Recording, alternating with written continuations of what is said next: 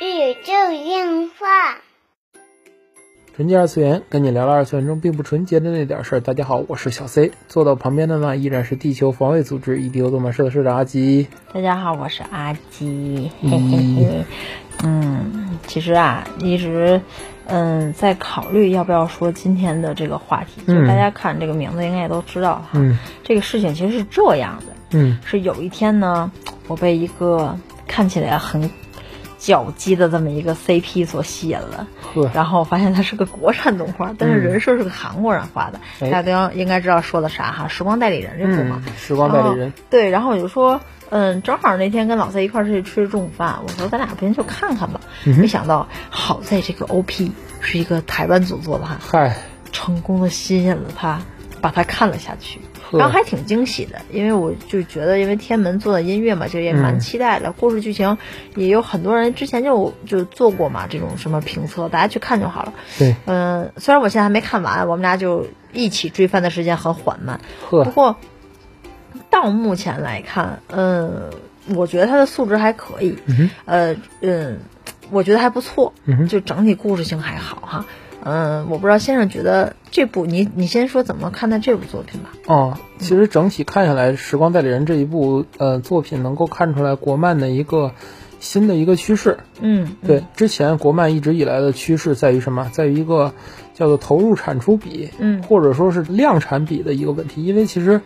国内，因为大家知道放送机制的不同，嗯导致于国漫的整个的制作流程，它和就是需要完成的工作效率这块要求是非常不一样的。对，对，大家可也许就能从国内的漫画和日本的漫画的这种感觉，就能能看出来很多地方。嗯呃，国漫之前无论是说以这种自研引擎或者是以那个虚幻引擎为主的这些个3 D 的动画，嗯还是以这种电脑补帧的这种方式嗯为主做的这个2 D 的一些动画，它的这个技法其实都在于突出制作效率。哦，对，明白，对吧？包括就是近两年我比较吃惊的是，国内一些3 D 动画，它已经实现了就是 AI 叫做 AI 路人自动动画，嗯就是它只要生成这个路人的大概的轨迹形象，嗯还有一个就是都不用轨迹，就是说这个路人是个什么，就是他是在这儿走还是吆喝还是嗯干嘛，他会自己干去，就跟那个游戏里的 NPC 一样 NPC 一样，对对对，他也不会影响主角的这个这个这个效果，哦，就是已经省省到这种地步了。其实所以说，国产动画很多很多地方就突出一个效率。对，嗯但是这一部《时光代理人》用另外一种方式诠释了效率，就是叫做国际化、集团化的创作。嗯嗯，这一部《时光代理人》从他的 staff 表也能看出来，他的原画，嗯包括他的演出和呃作监，都是很多位。嗯嗯，这个虽然说造成了一定程度上的中间化有不统一的情况，但是，呃，对于满足国漫的这种效率要求和品质的保障，这是达到了一个我觉得一个不错的一个平衡。当然，动画本身的素质还是非常高的。就是故事也也算是嗯蛮，故事特别国漫。对对，但哎是故也事特别算广泛也算蛮吸引吸引人的吧。对对对。嗯，而且说起来，其实为什么就是想要说说国漫嘛？嗯哼因为嗯，我不知道大家有没有发现，反正在我推的这边，嗯我的推这边，我原来喜欢的所有太太嗯，全去除了《魔道祖师》，对对对对最近又跳了坑，因为《天官赐福》在日本演了嘛，对，所以就说全去邮购中国的所谓的官方授权正版的 cosplay，对，都疯了，我跟你说包括那个什么《原神》在日本的 cos 服，很多对也是对买对淘宝的，对嗯对 淘宝海购。啊啊， 以前都不敢想，以前都是咱这儿就什么沙拉马特海购日本亚马逊的东西，现在都轮到日本人海嗯找找海代购购这国内而 cos 且服，就特别有意思，就是我天之哪前卖过一个二手，嗯这二手寄到广州的中转站，嗯，哎，我一开始就没明白，后来我才知道，人家是个香港人，人家住对在香港，对，他住香港之后呢，因为好像直邮过去太贵，嗯咱这儿好像就顺丰吧，好像能过去，嗯于是人家就寄到了广州上，然后哪儿有一个代理站，我的然后从天这个站再怎么再有一个运输过就程，他要自己肉身再去广州吗？还是再运过去啊？就是那个深圳那个港。啊，就特好啊别，哎，对对，那个挺应该人家有一个，好像我发现我卖过两三次，就是住香港的嘛，就都是寄到那一个地址。嗯，其实这是国漫走向世界的一个好的一个表现吧，嗯就可以从从 cos 这块儿可以看出来。对对对其，实推上的话题啊也是最近于这对个对国对国对内的漫画炒的还是比较热的。没错，没错。其实，嗯、我去调了一下，叫什么？二零二一年，今年上半年的这个，嗯呃，国漫的这个热度的榜。是然后我是第一次看这种数据哈、我也挺震撼的。虽然说我多是比较推这个叫啥，因为《天官赐福》的这个动画我也看了，我也很喜欢，嗯我也很推现在这个《时光代理人》嘛，嗯哼然后觉得哎，就那种那种萌萌的感觉哈、大家懂哈、啊嗯哼但是其实让我蛮意外的是，呃，在截止到六月十六号的这个整个榜的排行的话，《时光代理人》根本就没有在这个排行上。对就上哎上来了，然后总是被挤下去了，然后啊嗯，就哎原来是这样吗？就是我反而是有几个，比如说刺客伍六七嗯在榜上，但是不是很靠前啊。对，第一是万年的那个《斗罗大陆》嘛，对， 《斗破苍穹》。斗罗大陆和嗯对斗破苍穹对对一直在左右左右，对然后之之后第三名，目前来说就截止到六月份吧，六月十五号、十六号左右嗯是这个叫什么《天官赐福》，然后是《凡人修仙传》，然后是《嗯元龙》，然后是《两不疑》，这《两不疑》最近也很火嗯，啊，一个那种女性向的那种漫画，嗨应该是，对然后后就是《魔道祖师》，《魔道祖师》紧接其后的是《喜羊羊与灰太狼》，嗯之后是《镇魂街》《熊出没》《一人之下》《全职法师》《刺客伍六七》《仙王的日常生活》和《大主宰》，这是嗯目前截止到的。但是其实啊，嗯，我也当时是觉得，哎呀，很多番的可能挤下去了，可能差不了多少。嗯但是让我很意外的是，《斗罗大陆》和《斗破苍穹》这这两部作品对，是甩其他作品，好一条街。就是两大格儿，大家能明白吗？就对就你有没有发现这个特别像那个，呃，叫什么？像他们网易的那个手游营收表，啊，对对对对对吧对，就特别叫特什么别《地大话西游》甩阴阳师好几条街，对然后对阴阳师甩下面好几条街。 对对对，就是那种游戏那种叫什么？嗯、对，哎呀，所以说其实我也是，就对于这件事情来说，我是蛮震撼的。嗯哼就是我没有想到，嗯，叫啥？一个我知道没看过，还有一部就是《斗破苍穹》嘛，嗯，我根本就是没怎么听过的名字。嗯引引擎动画，很多人有人有人喜欢《斗破啊苍穹》，嗯对，然后然后就是有在很多这人个喜欢《斗破苍穹》，它的它的更新量够大。据说啊，就是这个引擎不仅用于动画，嗯而且用于它的漫画。漫画，什么意对，思？就是引擎制作出来截图。哦，漫画哦哦哦懂了。所以说，其实，嗯，向好来说，国漫的东西越来越多，越来越丰富。对在这个表上，就是我能念到的，还有肯定还有我那些念不到的作品，嗯都在有。其实我还蛮喜欢的。呃，说个题外话，我之前在那个微博上也总能看见那种小小广告式的那种嗯推送嘛，还有一些小网站那种《通灵飞》。也啊搞得也很火，然后我还去看了两画，就漫画嘛，嗯哎，我觉得还挺好看的。而且我觉得这种逆输出的话，嗯，我觉得是让叫啥，让国漫推向世界的一个契机。对，它的剧情确实是很好看，我我我我有在看这个叫啥《天官赐福》，也我但是我不是原作粉，我没有看过原著的，但是我看到这个，我觉得动画来说做的挺好。是虽然被你称为了哎 PPT 啊什么什么，但是我觉得整体表现它要比一般的动画要好。包括最近《一人之下》，也不叫最近了，前阵子《一人之下》王爷的那个打斗戏的部分也很吸引人。对，因为最近日本动画它也都是 PPT，就是一个精美的 PPT 和普通的 PPT，你选哪个？你像最近我举个例子，就是这个这一季的那个盖塔 Arc，嗯，就本来挺期待的，然后结果就是 PPT，、就是 PPT，你知道，就是嗯就是它有一场打戏的背景，就是人物已经到了这种。到了什么超不成熟社团等级，动作重复放，哦，正着播，倒着播，正着播，就是你砍我一下，我砍你一下，我砍你你砍我一下，我砍你一下， 而且就是特别尴尬，然后嗯嗯就感觉尬尬尬。嗯反正我觉得国漫现在来讲，就是它单点的地方都挺精美的，它的问题是在于系统，嗯明白吗？它的问题在于系统，就是，嗯、怎么说呢？从技术上，可能嗯这个点的东西也没问题，有的故事上，你说故事这个点也没问题，嗯对吧？有的时候就是各方面都没有问题的情况下，它形成不了一个系统，嗯这个就是一个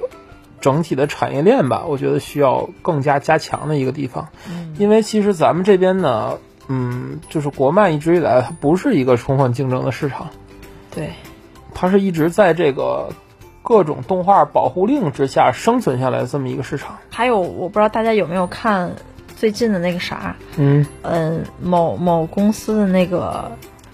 嗯，大厂发布会，对大厂发布会，对对对对对对对，就是我一开始我以为是那种很正经的发布会，嗯哼，就是有个人来怎么样，请看什么什么。后来发现我看了一个一百多分钟的预告片儿，一百分钟的广告，就是全被剪成这样了。嗯但是，然后之后老蔡发出了灵魂的这种疑问，就是嗯市场、这个叫做市场垄断，对不对？对他说群里头也有人群友问这是不是市场垄断，嗯，他说就是问我你对资本垄断，对你对这个资本垄断你是怎么看的？嗯，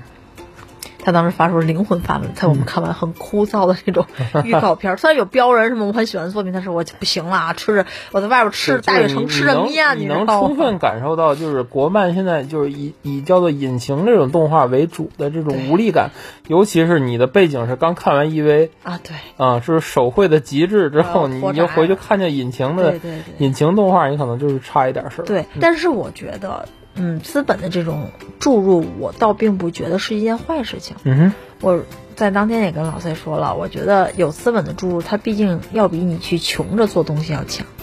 你做东西肯定是喜你喜欢有热情有爱，对吧？嗯但是没有钱，你什么都干不了。呵，所以我觉得这个东西，只要投资方或者当时叫做我制说片我方，是一个作者，腾讯给我钱我也愿意啊。对呀、对就是吧？如果说我是一个，他制片方只要不要过分的去介入制作，嗯，我觉得对就这这是一个问题。嗯但现在看啊很多就是中国的这个资方就制作还是蛮严重的，包括前些日子很早时候那个那个编剧大声疾呼我们要怎么样拆分大财团是吧？哎，因就为是他们自己又做但是叫什么那个又做制片又做导演，但是我觉得那个是不是很很多在发生在影视行，影视圈儿也对他们要捧自己因为的演演员嘛。演员，对，但是对影视圈的话，它是要它是要靠人的嘛。嗯但是我觉得动画动画方面呢，我觉得我更乐意把这种资方的注入看成天使投资，嗯，它只不过是作为一个投资项目去投到里对头。孵化出的 IP 对，而且而且还有一个，但是也有作者觉得这叫不平等条约，就是因为他们后续要的那个叫什么，他是在你不行的时候投了你了，但是好像后续他们给这个作者留的这个份额不多。我这个道理我都懂，啊嗯尤其是改编成动画嘛，所以我觉得，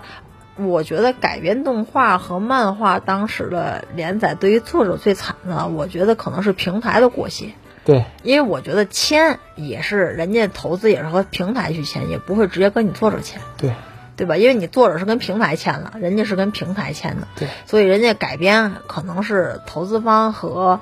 叫什么管理方吧，这平台方去商议的事儿。确实平台现在还是蛮强势的。啊，对，这个我这个我道理都懂，但是其实你你换位思考，就是在对过儿跟岛国，就是目前在亚洲做动画来说比较成熟的产业，这也是这样嘛，嗯，对吧？？前几期咱也说到詹姆关于一些个漫画走势也对很强势。对，龙珠的那事啊，儿对吧？嗯而且你想，人家那哈所谓的，你叫也不叫所，你而且你看人家的版权意识要非常非常的强，嗯本身意识在这么强的情况下，它的一些个动画的所谓的改编权和漫画原作的改编权，它都是两拿的，对，它都不能过分的怎么怎么样，嗯，对吧？这其实这个道理都是一样的，是。对吧？对，其实啊，这两年国漫的发展啊，嗯总体来说还是很好的，因为确实，呃，中国的这个漫画市场在日本看，就是《魔道祖师》嘛，在日本放预告的时候，他说累计观看好像是多少一百一十亿嗯点击量是吧？这在日本人看来，就是当时有直直播间都惊，嗯，日本人都惊，因为日本总人口才好像才是几个亿啊，这么多对。没有没有多少人，然后就就相当于他们国民一人看一百次那种感觉，对。就呜、就都惊了。而且其实其实，在这个魔道祖师去引进之前，嗯最早的是罗小黑嘛，对罗小黑的大电影进入日本之后，其实引起了很大的一个不同的对，反响。确实，一年之后，然后才有了这叫配音版，然后又有很多人又去看了一遍，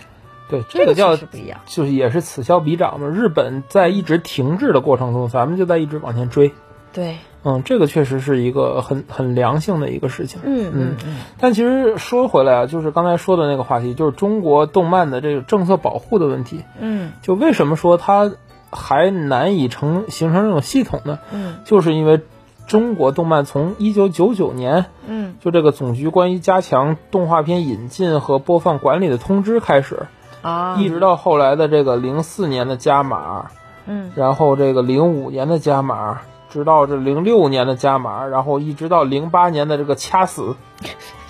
嗯嗯，就是零八年的这个广电总局关于加强电视动画片播出管理的通知，九九年的规定到零八年的通知，一直是整个把中国的叫做引进动漫市场就掐死了。啊，属于一代人的这种回忆啊，像咱们小时候就看这个动画片、看那个动画片，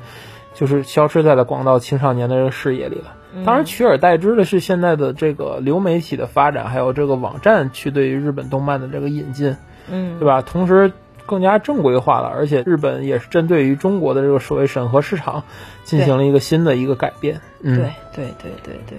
对，但是另一方面来说呢，中国之所以会到现在出现引擎化，嗯，也是因为之前的所谓的引进保护时代所留下的、遗留下来的一个问题。嗯，其实不能叫做问题吧，就是叫做方便法门。啊，对，还有因为那事儿嘛，对，因为当时的时候，就是无论是九九年的文儿，还还有这个零四年的文儿嘛，嗯，其实多少都在这个配额上下功夫。对对你想要引进就要配额多少个其他的那种动对画嘛，其实当时你会发现，很多朋友们的童年是那个叫做艺术教育类的片子，就是或者是真人演出类的片子，比如说什么《皮克曼》啊，嗯，啊什么那叫什么艺术什么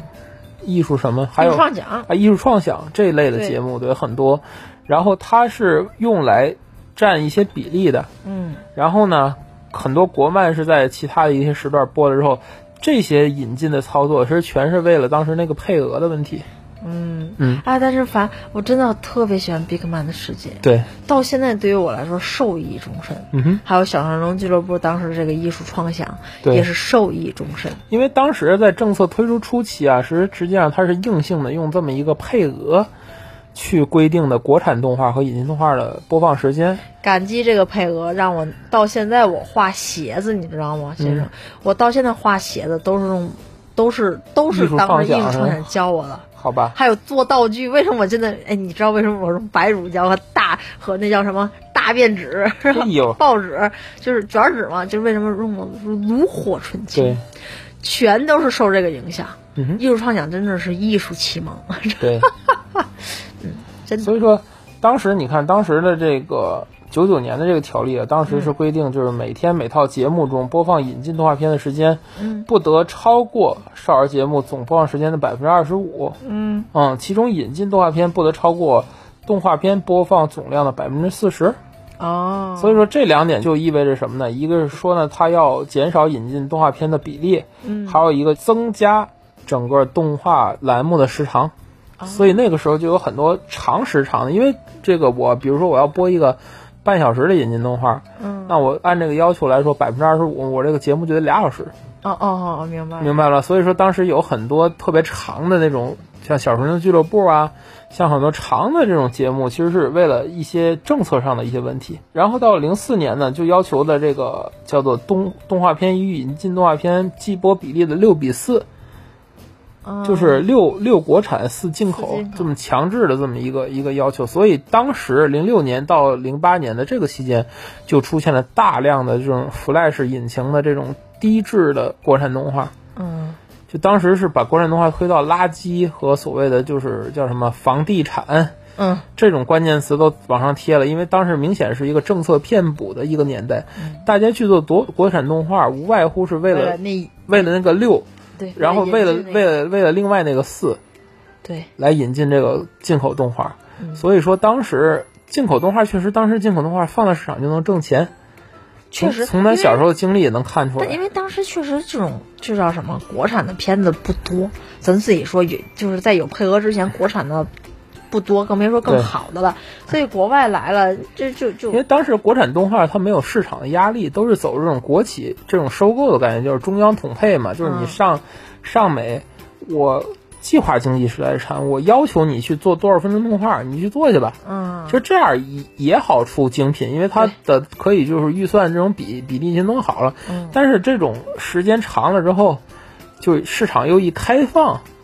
嗯，它就一下就岔劈了，因为没有了这种中央所谓财政保护嘛，嗯就是自己走到市场上去，它的商业化嗯又不足。因为之前它在就是中央保护的时候，它可以尽情的艺术化，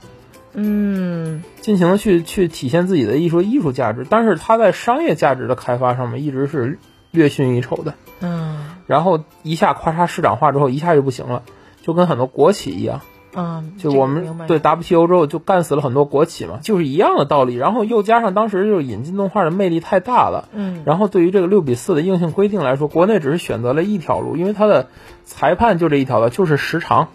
嗯，所以我要用越低的成本做出越长的时长。，我就能对买到更多的。对对对，可以说这就是国产动漫因为政策而生的一种所谓劣根性，一直延续到了现在。其实我觉得啊这个，我觉得是可能是一点，但是嗯我觉得还有一点也很重要，嗯，就是当时的动画人很少，不是说、啊现在到现在为止，动画人都很少，咱们的对啊动画教育没有跟上。哎对呀、而且、嗯而且咱说啊，嗯，什么尚美啊，对吧？上海美术啊，就是还有哪，那广美是吧？就是对反正这几个美术大厂，不是说他们做动画不好，我只能说是他们的工匠嘛，他们的哎工匠、嗯大家把这个，大家家把这个他们的产量、作品的年表嗯和咱们中国近代史比一比就知道了，嗯，就知道为什么了。这毕竟经历了一段特殊的时期，这个是没有办法的事我情。这个我明白，啊就是说，而且就是真正那个年代做的，就是我觉得很匠人气息，人做的东西确实是好，但是呢，那肯定啊，思想和时代是跟不上的呀。思中间想儿思想和时代不是说跟不上，而是断了。对呀，所以对，它断中了间有之一后，段空白对期，空白之后嗯就没有新人来补上来，是。所以导致了很多东西。而且它不仅是当时的空白期，你你事后对于这个整体价值的修复又是一嗯段时期。对呀、而且你想，为什么当时喜羊羊是那样的？但是后来你最近看看近两年喜羊羊它真不一样，嗯又，出了什么羊村守护者呵好吧什么。灌篮的那个，嗯就虽然说都是一个 IP，这个我也明白，嗯就是这个公司要持续用这个 IP 嘛，已经打造出来了，要好好利用这个 IP。所以你会发现，尤其在看《羊村守护者》，你能看到某些某些所谓的日本动画的影子致敬，对，就你能能明显的感觉出来。嗯但是我觉得这就是进步，这就是好的方面。是就是他在想要用自己的所谓的现有的可能被大家熟知的 IP 去做转型，对，我觉得这这不是个坏事情，无可厚非。对吧？这不是个坏事情。我多出几部不同的片子，可能会有人喜欢，小朋友可能会看，甚至他的父母可能会喜欢。对我觉得这就 OK 了，对，对吧？其实咱们这一期啊，说了这个国产动漫的现状，还有这个为什么一路走来是这样的。我觉得，呃，总结一句话啊，真的是希望国产动漫能够走得越远，嗯能够这个给大家带来更好、更精美的商业作品。嗯，真的，真的，就是别看 EVA 的新剧场版，嗯，这么吹啊，就是其实它是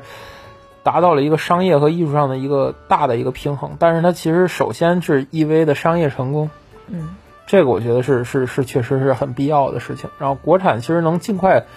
走出这个令人又爱又恨的这个政策阴霾吧。你看政策是好，保护了国产动画，但是它的问题是什么呢？它的问题是遗留了一些个叫做国产动画很多方便法门。嗯但是这种方便法门现在又是一个毒剂，就是刚才你说那个这种引擎化、三 D 化的动动画是有流量的，是有有有收益的，是有效果的，大家都会去做，然后产量也有保证，动不动就年番，动不动就年番。对就是而且作画也不崩，引擎引擎动画嘛，动画哪有崩啊的呀？，对呀、就就变成了一个很方便的一个法门了。我我我是怕这样，啊但是我也希望就是由他们养出来的资金能够扶植更多的这种新人导演出来。中国动画是是太缺导演这一层面的东西了，对，嗯，导演导演这一层面的人才了，嗯，对对，因为我也其实挺痛心的，就是我很喜欢的一个漫画作者，嗯他当时因为自己的动画的第一部很不成功嘛，嗯，当时他都说我还不如你用你看我自己上， 他后来说我他改了很我自己上，啊，我自己上我改了很多，就是我他当时说一句话，我就就我其实心里挺别扭的。嗯他说我还不如去做三 D 动画了，这样最起码我的我我的人物不是会崩是对不崩的，好吧，哪怕就就做成就那种叫什么就那种就是现在很游戏3:2三转二那种，我还不如做成这样，最起码能保证我它是不崩的。呵呵，就你是以为三转二就很很很很所以便宜说吗？，所以说 其实就看看是最后装备，但凡你想哪一个作者不希望自己的作品、漫画作品被改编成一个非常棒、精良的动画，谁也不累走那条道哎那路，肯定是对吧？对吧？所以我就很嗯，哎，还是希望能尽快这个市场化吧。我觉得现在虽然说已经很市场化了，但是我还觉得还是尽尽快拉到不要国际再上拿去对，而且不要再拿所谓的动画片是给儿童看的这个这这个话来做推是辞，哎，因为我现在觉没得办法，现在管理层还是这个想法。我觉得想法没有问题，但是我觉得就是自从家里有了小朋友之后，我对于儿童动画要求非常的高，我才发现真正难的那才是叫儿童动画，真正给小朋友看的动画那是最难的，最难的太难了，真的是太难了。嗯嗯嗯我因为我现在国产的，国我产现的在只动能画说真的是自己不行儿童动画就叫阅片无数，真的对就是不是说我贬低。就是什么国产所谓的儿童国动产画儿童动画，你是真的是不行你你既然你的定位，你说动画片就是给小孩子看对，的，请那把就小孩子的部分做好。那就请做出小孩子的部对对分真正好的，对他受益的能看的部分。现在没有办法看，家里的小孩是真真真真的，他对就是不爱看一什么一个白熊纸熊熊乐园什么嗯，他就是不爱看，他没有受到任何所谓的国外的冲击。对我现在给他看《魔法少女》一样，他看不懂，他不爱看的，对他也不爱看。四驱兄弟他也不爱看，他也不嗯爱看，但是他更不喜欢看，就是他宁愿去选择去看《四驱兄弟》，他也不会去看什么《熊熊乐园》。嗯对，啊、反而国产的最近我觉得有一部不错，叫做《小鸡彩虹》，对，小鸡彩虹，嗯、对，，从内容杭州的那边制作都很不错，对嗯，但很可惜，它也是一个隐形动画，虽然它引擎挺挺做先的进挺的，我觉挺得好， 对，那毛绒感，最起码这水部。墨引擎嘛，对，而且但是这部片子最起码是孩子能接受，大人也看着很开心的片子。是所以说，既然大国这叫什么？既然就是咱咱这边的动画片一直好，被反正发冠以现，奥飞的现在新的动画也都是引擎动画，但是奥飞现在很多就而且片子这几个引擎都是一个引擎，一个眼球没关系，嗯剧情不吸引孩子，这个就很恐怖了。好吧，还是软实力不足啊。对呀、所以说呢，这就是我们对于国漫的一些期许啊，还有对未来的一些想象吧。嗯这就是本期纯洁二次元内容了。纯洁二次元跟你聊聊二次元中并不纯洁的那点事儿，大家下期再会。哎，我倒反而觉得啊，做出点儿真正好看的儿童动画吧，这点对我来 说我太没着得看急，了，真的真的。嗯，俄罗斯儿童动画真的强。嗯嗯，